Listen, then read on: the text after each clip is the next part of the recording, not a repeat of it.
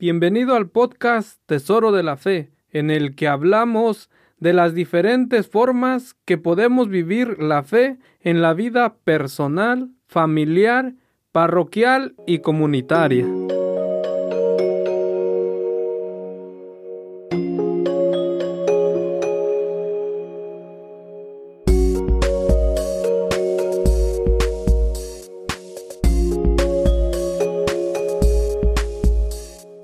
Hola, ¿qué tal? Nuevamente bienvenido al podcast Tesoro de la Fe. Y pues estamos ya en este nuevo episodio y estamos acompañados por primera vez de la hermana Jennifer. Hola hermana, ¿qué tal? Hola, buenas tardes. Pues vamos a estar compartiendo, conociendo la vida de la hermana Jennifer, entonces por lo cual, hermano, hermana, que pues ya nos estás sintonizando, que ya nos estás, que ya le estás dando clic a tu teléfono, a tu computadora, pues te invitamos a que te quedes el episodio completo. Pero antes, pues vamos a leer este texto bíblico para empezar con la oración y pues vamos a leer el Salmo 40 del versículo 10 al versículo 11 y empezamos diciendo en el nombre del Padre, del Hijo y del Espíritu Santo. Amén. Publiqué tu camino en la gran asamblea. No me callé, Señor, tú bien lo sabes. No encerré tus decretos en el fondo de mi corazón. Proclamé tu fidelidad y tu socorro. Amado Dios, gracias te damos nuevamente por estos momentos, por este día en especial que nos regalas, por esta oportunidad en la cual pues estamos escuchando de ti y de manera especial te vamos a estar conociendo en la vida de la hermana Jennifer. Te pedimos que seas tú quien nos siga bendiciendo a cada uno y a cada uno de los que estará escuchando este podcast, eh, sea hoy, sea mañana. Te lo pedimos, tú que eres y reinas por los siglos de los siglos. Amén. Bien, nuevamente hermano, hermana, pues vamos a iniciar y pues nuevamente estamos conociendo a la hermana Jennifer y pues para eso vamos a entrar a conocerla para todos los que son de esta comunidad de Reading, de la diócesis de Allentown, pues vamos a conocer tanto a, la hermana, pero ya también después pasaremos a otro episodio en el cual pues vamos a estar conociendo la labor y el carisma. Paso el micrófono para que ella misma se presente. Sí, soy la hermana Jennifer Franciscana Bernardina, recién llegada aquí a Reading, cumplí un mes la semana pasada. Fui destinada para la misión en el Centro Madre Verónica. Este, estamos trabajando con la congregación en un proyecto de educación. Yo vengo de Santo Domingo, donde allí también trabajé en educación. Y ahora estoy aquí a servicio de la comunidad. Hermana, entonces nos dice con un mes que está en nuestra comunidad de Reading. Así es. ¿Directamente de dónde? De Santo Domingo de Santo Domingo. Nos gustaría platicarnos de qué parte de Santo Domingo. Bueno, trabajé en los tres brazos, Santo Domingo Este, y el convento de nosotros está en el Ensancho Sam, también Santo Domingo Este. Ok, pues bien, pues al parecer creo que ya tiene, pues va a saber un poco del conocimiento de nuestra comunidad y que la mayoría es de Santo Domingo, o bueno, ya un gran número de la comunidad de Reading, de nuestra diócesis, pues son provenientes de República Dominicana. Entonces, en lo cual, pues es una comunidad que sigue creciendo. Así es. Y que está creciendo y esperamos pues que si eres tú hermano o hermana, pues verdad, si ya vas conociendo del lugar donde viene la hermana Jennifer, pues ya, verdad que te empiezas a identificar y de las y te animes a quedarte a escucharlo completo. Pero antes, no robo más palabras, hermana. Nos gustaría hablarnos un poco más de su vida, de su familia, de dónde viene y un poco más para conocerla más a usted. Bueno, mi familia es también de Santo Domingo. Mi madre se llama Julia Rosario, mi padre falleció, se llama Sergio Acosta y tengo un hermano que se llama Miguel Martínez. Él vive aquí en Estados Unidos, en New Jersey. Sí. Mi mamá también. Oh, entonces tiene su familia acá, residiendo ya acá. Sí. Después de cuántos años vuelve a unirse o a verlos en este. Estaba. Okay. Por periodos cortos de una semana, un fin de semana. Entonces anteriormente ya había estado acá en Estados Unidos. Sí. Sí. Sí. Ok, y ya de, de tiempo que vino de visita y el tiempo que ya está establecida aquí, ¿nota alguna diferencia en esta comunidad? hermana? Sí, porque siempre veniera para reuniones de la congregación en la casa madre o a visitar la familia así como de vacaciones, algo rápido, no es lo mismo que estar y vivir, contactar y conocer la realidad. Es bien diferente. es bien diferente. Sí. Y bueno, pues queda mucho por conocer esta comunidad, ¿no? Y pues vamos a adentrarnos ya a conocerla un poquito más. ¿En qué lugar está residiendo aquí en la comunidad? En el 502 de la Sur. 502 de la Sur. Bueno, para muchos pues van a conocer lo que antes era o lo que es la parroquia de San Metodio, San Cirilo, San y- Cirilo, y, Metodio. Y pues hemos conocido anteriormente que ahí hay una esquinita, un lugarcito en el cual a veces entra gente, pero ya para eso, ¿no? Nos iremos adentrando en otro episodio. Pero antes de pasar a las preguntas, pues quisiera preguntarle esta. ¿Está usted familiarizada con los podcasts? Bueno, un poco, sí, porque escucho cada mañana Rezando Voy, que es un- una plataforma que te ofrece la lectura del día, con poemas, canciones, oraciones, que te ayudan para el día. Mantenerte en comunión con Dios. Ok, y de eso se trata, pues, ¿verdad? De ir conociendo un poquito lo que los medios digitales nos pueden ofrecer y aprovecharlo, pues, para eso, para ayudarnos un poco más en la fe. Y pues para eso vamos a ir adentrándonos en esa línea que ya que estamos tocando es cómo empieza su vida de, de fe o su caminar en la fe. Muy jovencita. Comencé a participar de, de las cosas de... Bueno, mi familia no era gente religiosa de ir a la misa, pero yo con las amiguitas de- del barrio nos inscribimos en la catequesis para bautizarnos, hacer la primera comunión. Mi familia era más como sacramental, de ir a un bautizo, una primera comunión, a una boda. Pero en la misión, en la gran misión, yo no sé si ustedes recuerdan si aconteció aquí o en sus países, en Santo Domingo hubo una revolución de evangelización, donde fueron misioneros de diferentes países y del mismo país, de diferentes pueblos, y elegían casas de mis- en algunas casas amanecían misioneros, en otras se hacían grupos, comunidades de reflexión. Y durante esa semana eh, todo el barrio participaba en esas actividades y nosotras también. Y de ahí nos quedamos como más cerquita de las actividades de la parroquia y mi mamá comenzó y yo especialmente a participar cada domingo de la misa. Después nos inscribimos en el curso de formación, en los grupos juveniles. Fui por muchos años monaguilla, que era mi parte preferida de la iglesia, celebrando la liturgia, ayudando en la catequesis y creciendo en la fe. Y ya que nos habla pues de esa manera, ¿no? De formación, ¿cómo a qué se refiere? La parroquia había eh, una escuela de formación. Cada martes nos eh, inscribíamos en cursos diferentes que duraban un semestre. Mariología, Biblia, catequesis, diferentes cursos de formación. Íbamos pasando como por etapas. Y nosotros nos inscribimos y participábamos cada año en, la escuela de formación.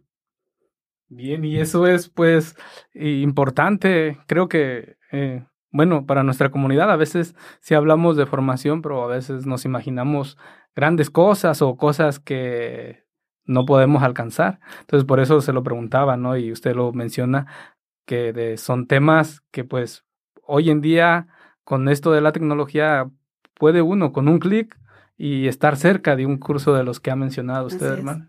Sí, en la parroquia se preparaban a las mismas personas. Después que uno terminaba su curso, o el completo, el penso completo, podía ser maestro si tenía esa competencia o si tenía experiencia en educación. Y así se iban formando los líderes de la comunidad. Pero ahora hay muchos medios de uno formarse, de uno aprender, con un solo clic, si quieres y tiene el deseo. Y creo que también las comunidades ofrecen algún tipo de formación que te ayuda a la fe, te ayuda a crecer, te ayuda a madurar. Y de monaguilla, ¿cuántos años? Duré muchos años. Desde que hice la primera comunión hasta los 15 casi. Wow. Ujú. Me sacaron por grande ya. es de las que quería seguir todavía ejerciendo el ministerio y le dijeron ya. Sí, ya había la dicotomía entre adolescencia y monaguilla y joven. Ajá. Sí. Pusieron una regla que a los 15 tenían ya que retirarse. Darle oportunidad a los otros niños que querían. y es lindo, pues se lo comparto, comparto pues el entusiasmo, ¿no? De cómo lo comunica. ¿Por qué? Porque pues mi hija está ahora hace alrededor de un año está como monaguilla.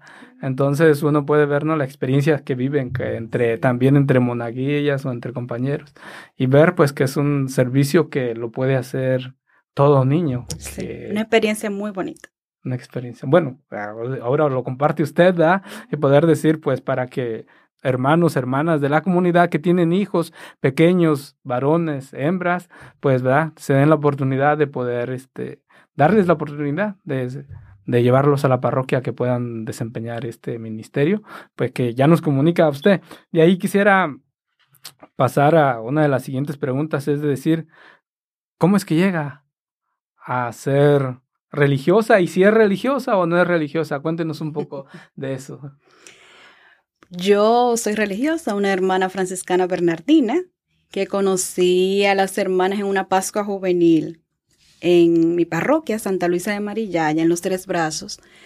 Se acostumbra a hacer siempre para Semana Santa, jueves, viernes y sábado santo, un encuentro juvenil con todos los jóvenes de las distintas capillas de la parroquia. Y se invitan personas para dar los temas, para las comunidades.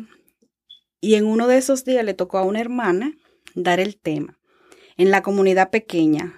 Sea, los grupos grandes, la, la multitud se dividían en pequeños grupos. Y en mi grupo cayó esa hermana.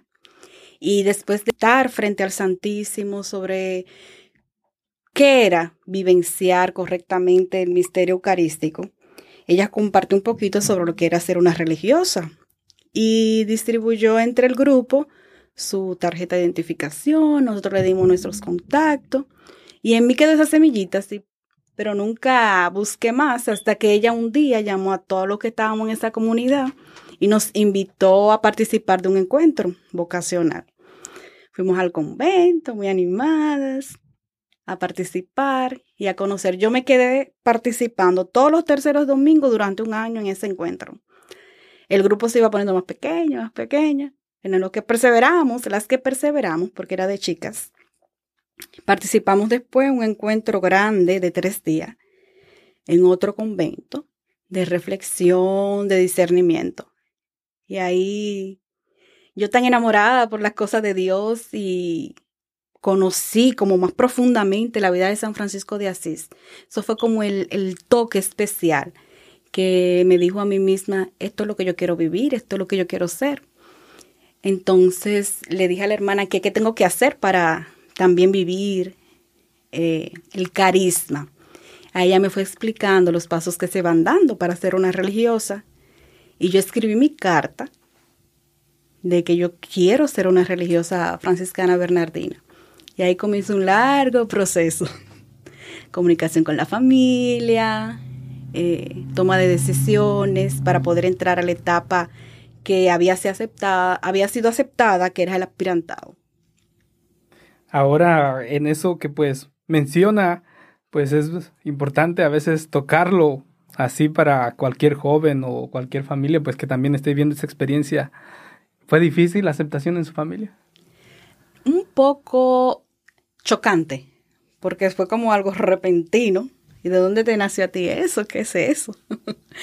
Porque a pesar de que íbamos a misa y eso, nunca eh, el contacto con una religiosa no era cercano, no se veía como algo tan lejano, tan imposible eh, para mi familia, para nosotros, que hubo que dar una catequesis familiar para que entiendan lo que es la vida religiosa, que no era perder su hija, sino ganarla para Cristo. Entonces, eh, hasta que sí aceptaron y me dieron la libertad de, de hacer la experiencia no, pues se lo comparto porque es que, como usted lo dice, ¿no? A veces sí podemos asistir a oraciones de vocaciones o pedir por las vocaciones, pero ya cuando llega a la casa y está de cerca, pues es otra la experiencia que se vive. Entonces por eso se lo preguntaba, porque así pues sucede en ciertos casos, ¿no? Que a veces hasta se rechazan. Trabas. O muchas trabas. Pero otras que son lindas experiencias y la cual comunica usted que hasta se tuvo que tomar un momento de, de catequesis familiar y pues una experiencia también, ¿no? Que, se hace única.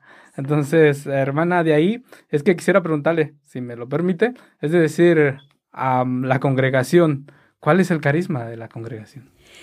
Mi congregación tiene como carisma seguir a Cristo de una forma alegre, humilde, sencilla, en el trabajo con los pobres, desde una vida de oración. Entonces no es un carisma específico en un trabajo específico, sino un modo de ser en Cristo, un modo de seguirlo, un modo de vivenciar el Evangelio. Pero la alegría y la humildad nos caracteriza por querer alcanzarla.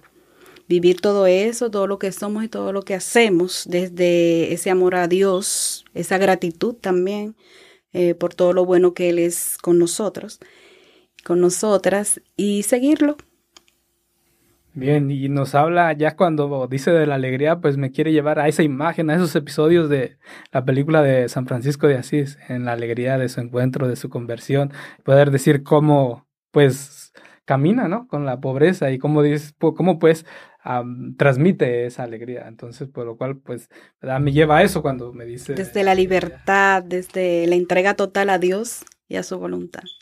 Bien, y ya nos está dando una idea como para otro episodio de esa libertad, de esa vida de libertad en Dios, como nos dice, y entonces ah, esperamos un día lo podamos hacer, que son temas que pues nos ayudan, ¿no? Y temas interesantes. Después de ahí, hermana, entonces, por, bueno, la razón, ayúdeme y ayúdenos a los que nos están oyendo, los que nos están viendo, es de decir, uh, este, ¿cuál es la diferencia entre una congregación y otra? O, o por qué algunas vemos que traen su hábito o su velo o cómo le llamaría? Ajá, hábito. Hábito y, y en las franciscanas, ¿qué es, eh, ¿cómo es su forma de vestir? La primera pregunta, la diferencia entre una congregación y otra es el carisma. Eh, son como diferentes familias que seguimos igual a Jesús, pero cada una tiene un carisma diferente, una forma, un estilo de seguir a Cristo. Y en cuanto al hábito, es una opción de cada religioso. En algunas congregaciones es obligatorio y en otras, como la mía, es opcional. Algunas sí lo llevan, el hábito, con el velo, y otras no. La, la joven, cuando entra al convento y hace su noviciado, escribe para usarlo o no usarlo. Porque es una pregunta que está, que entre los que pues tenemos un poco más de años, ¿no? Atrás que estamos acostumbrados a ver a una religiosa y que una religiosa que siempre traiga velo o el hábito negro o blanco, puede decir. Después de Vaticano II, la iglesia abrió eh, la posibilidad de las congregaciones de vestirse acorde a los tiempos. Cuando nació la vida religiosa, el hábito era el, el estilo de vestir de las mujeres de aquello entonces y se ha mantenido generación tras generación ese estilo, pero las generaciones van cambiando, las sociedades van cambiando y Vaticano II, muy inteligente, se dio cuenta de que también la iglesia podía cambiar. Entonces dejó esa libertad a las comunidades religiosas de optar o no optar por usar el hábito. Bien, entonces de ahí que nos está hablando de las congregaciones. ¿Dónde nace la congregación? La nuestra, la nuestra nace en Polonia, con la vida contemplativa. De hecho, aún existen conventos de clausura en Polonia de hermanas franciscanas bernardinas, pero aquí en Estados Unidos es que se abre como vida activa. Cuando invitan a Madre Verónica y, y tres compañeras a venir a cuidar de los niños, especialmente eh, huérfanos y hijos de mineros que vinieron con la Segunda Guerra Mundial de Polonia para salvarse, para cuidarse, para sobrevivir. Miran en esos barcos y muchos morían, se quedaban esos niños sin sus padres. Y estaban aquí como quien dice de ambulantes sin familia. Y el obispo pidió para que las hermanas enviaran hermanas a ayudar a esos poloneses, que, esos polacos que no sabían el idioma, no sabían la cultura, pero sí podían continuar su fe, sí podían sobrevivir, si tenían religiosas que, que lo acogieran y lo cuidaran. Y pues eso vemos, a pues de las minas que usted habla, están aquí a media hora, 40 minutos por lo mucho, y de la cual pues el párroco de la parroquia de San Pedro es de esa área. Entonces él habla mucho de las minas. De esa historia de, esa historia. de salvación, donde vinieron mucha gente, muchos misioneros a ayudar de Polonia y se quedaron. Y así nació nuestra congregación. Ellas eran cuatro, bueno, de 10 años después de trabajar en esa área, se mudaron para acá, para Reading, ahí donde es Alberni ahora. Ahí está nuestra casa madre. Y ahí construyeron el orfanato. donde era inicial, primaria, secundaria, ahora universidad, para esos, esas niñas que, que se quedaron sin familia, especialmente 90. Wow. Era una realidad muy impactante, muchas necesidades en aquella entonces y muchas personas con corazón generoso abierto para ayudar, para ayudar, eh, especialmente esos niños que no tenían a nadie que, que le ayudaran. Y bien, ya que menciona la historia, pues, y cómo nace su congregación, es decir, alrededor de cuántos años tiene de vida la congregación. Ya ciento y pico. Sí, en 1894 llegaron aquí como vida. Tanto la comunidad se fueron extendiendo para diferentes estados del país, después para África, Brasil, mi país, República Dominicana, Puerto Rico y así diferentes. Brasil eh, es el mayor número de hermanas y así sucesivamente fue creciendo la comunidad.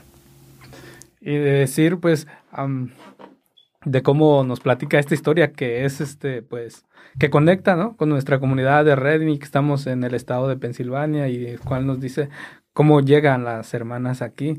Es decir, que pues nuestra historia tal vez no sea la misma, pero va en esa realidad que... De migración. De migración y de crecimiento de la comunidad hispana aquí en nuestra comunidad y de decir, pues, ¿verdad?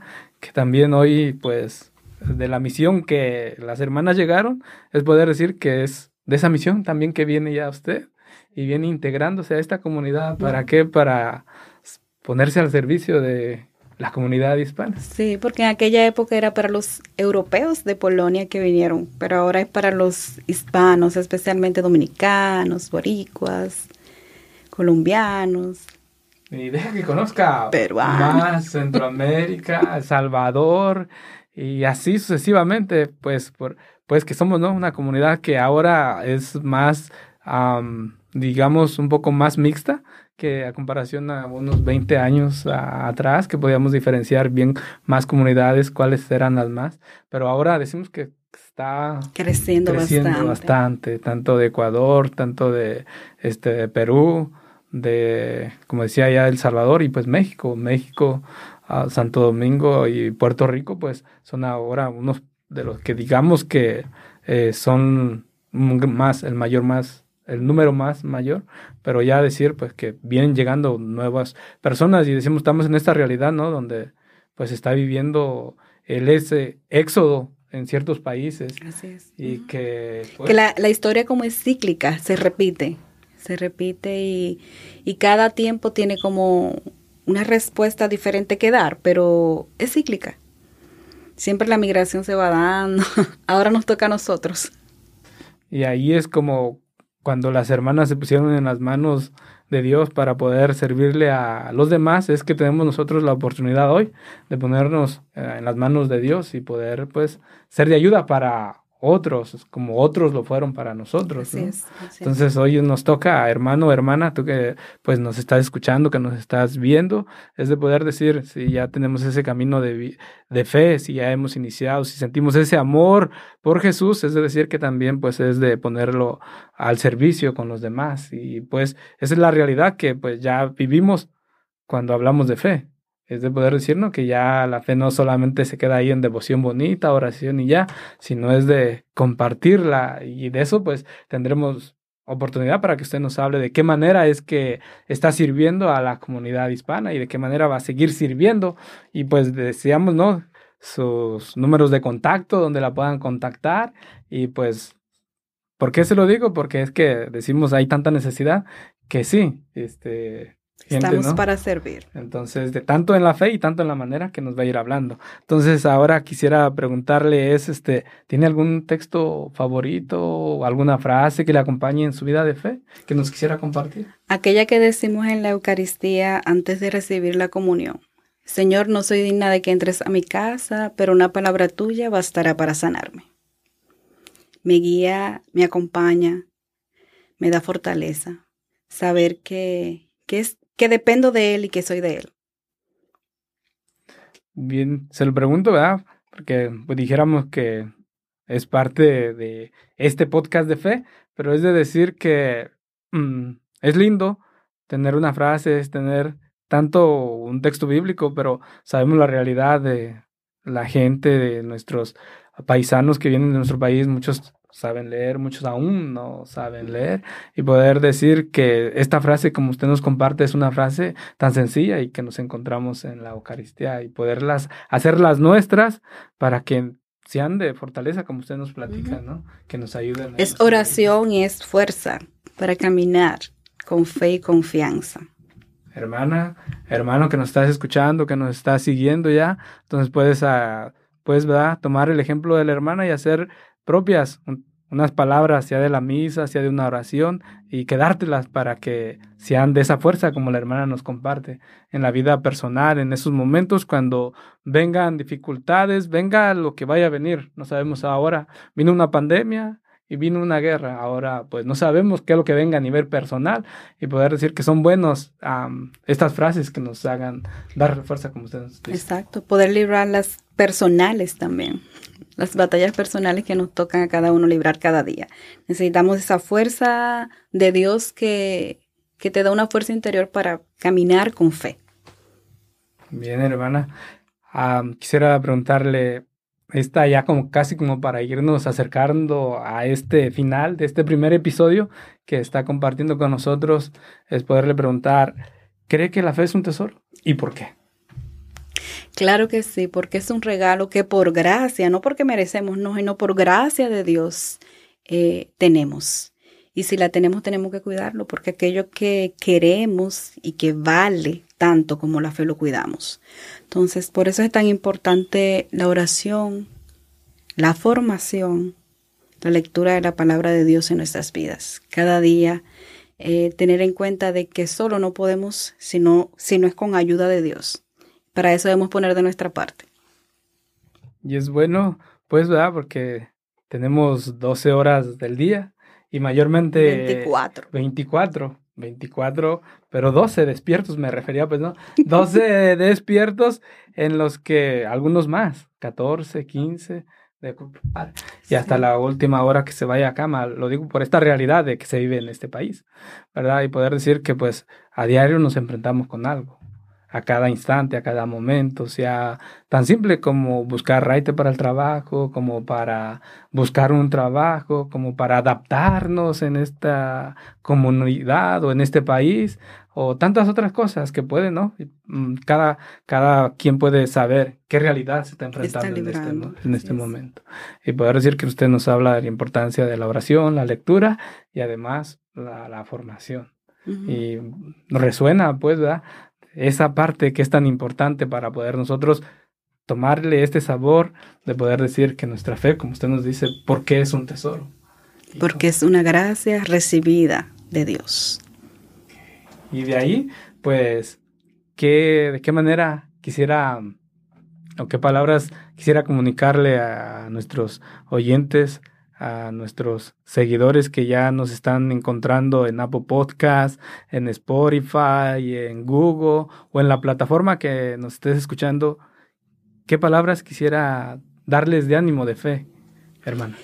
Que no importa lo que estés pasando en este momento, ten fe y confianza en Dios, como decía Madre Verónica, todo te saldrá bien. Ten fe y confianza en Dios, no en uno mismo, no en ti mismo, en Dios, y todo te saldrá bien. Bien, hermano, entonces ya casi acercándonos al final es poder decir, pues, gracias a usted por aceptar esta invitación y por la persona que pues pudo pasarnos o contactarnos, ¿verdad? Que ahí la tenemos y pues esperamos ah, también poder realizar un podcast juntos, los tres, y así poder conocer un poquito más y hablar de esto que pues, como usted decía, ¿no? Nos trae alegría y es hablar de la fe. Y compartirla también con nuestros hermanos que nos están escuchando, que nos están siguiendo. Entonces, muchas gracias hermana y pues esperamos que no sea el primero ni, ni, el último podcast. ¿La volveríamos a invitar? Claro. Estamos para servirle. Gracias a usted, gracias a Dios Santa también que me conectó contigo. Poder estar aquí y compartir mi fe, mi caminar, es un honor para mí. Entonces, mm, si nos hace el favor, quisiera ayudarnos con la oración y así este, pues también da de antemano, hermano, hermana, que nos estás escuchando Este, te damos las gracias por escuchar este episodio completo y te animamos a que nuevamente te suscribas en la plataforma que nos estás encontrando. Si es la primera vez que nos estás escuchando, te invitamos a que te suscribas. A los que ya nos están siguiendo de tiempo, pues te invitamos a que nos sigas compartiendo con los demás y pues de antemano, ¿verdad? Ya compartir, pues es evangelizar también a la vez. Entonces, hermana, ¿nos puede dar con la oración? Claro.